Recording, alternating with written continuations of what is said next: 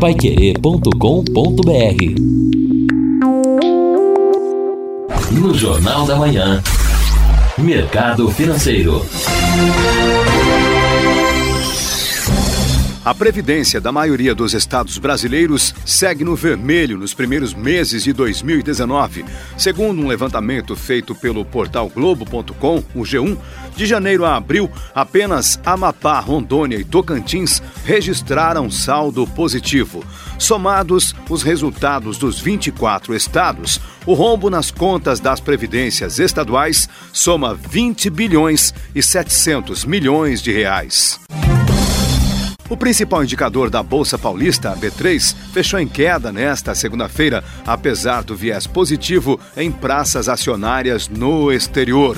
O Ibovespa encerrou o pregão em baixa de 0,36% a 97.466 pontos. A estimativa do mercado financeiro para o crescimento da economia neste ano chegou a 1%, após 15 reduções consecutivas. Foi o que mostrou ontem o boletim Focus, divulgado pelo Banco Central.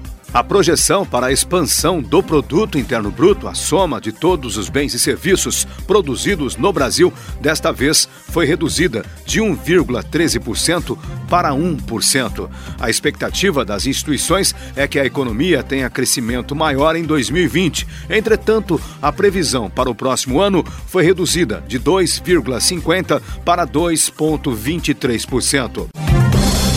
A estimativa da inflação, calculada pelo IPCA, o Índice Nacional de Preços ao Consumidor Amplo, caiu de 4,03% para 3,89% neste ano e foi mantida em 4% para 2020.